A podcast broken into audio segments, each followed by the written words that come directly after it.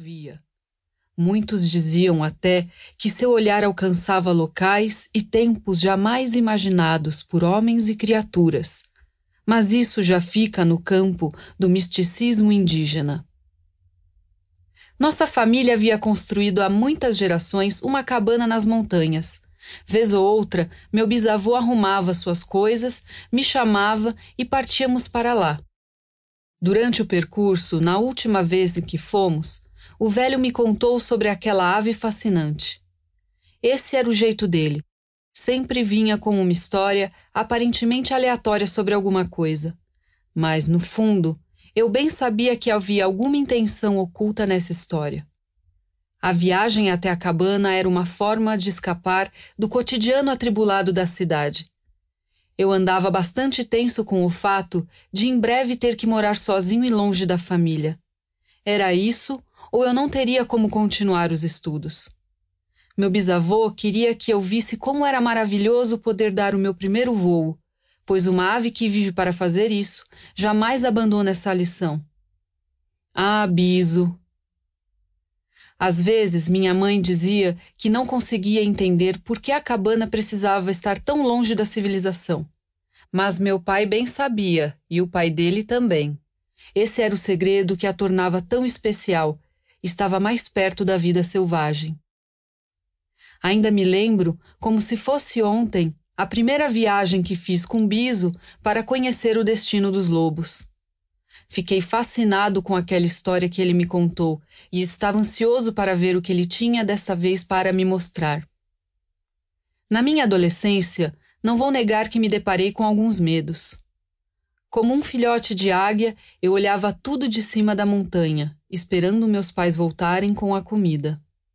Pude vê-los alçar voo por várias vezes.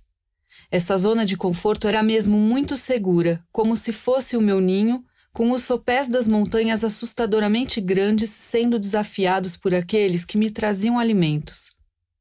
Mas em breve, quem alçaria voo seria eu.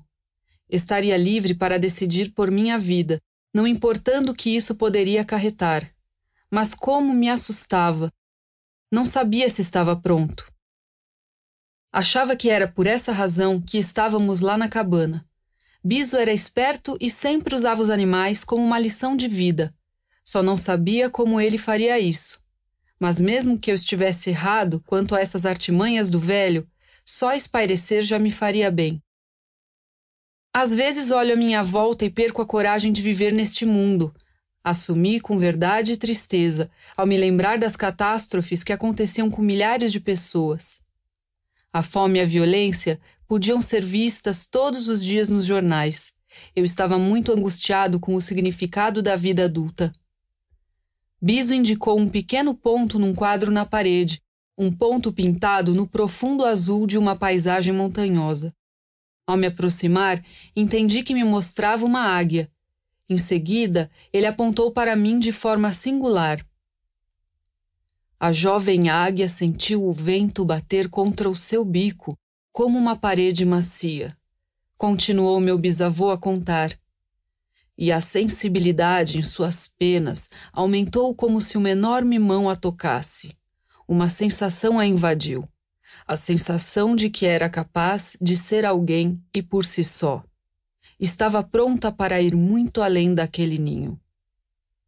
Aposto que a águia não sabia o quão perigoso era o mundo antes de ter decidido sair do cume daquela montanha.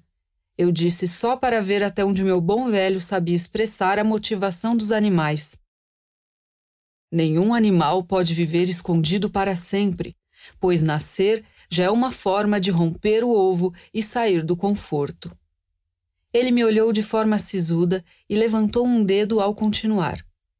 Os perigos existem para os animais que não estão preparados para enfrentá-los. Para uma águia bem preparada, não lhe escapa uma caça e muito menos ela sai ferida. Ele jogou uma bolsa nas costas e estava na hora. Biso fechou os olhos, sentindo o aroma de onde esteve muitas vezes. Era interessante como estar lá o fazia parecer tão mais jovem. Eu também me sentia mais propenso a sentir sensações misteriosas. Essa era a oportunidade.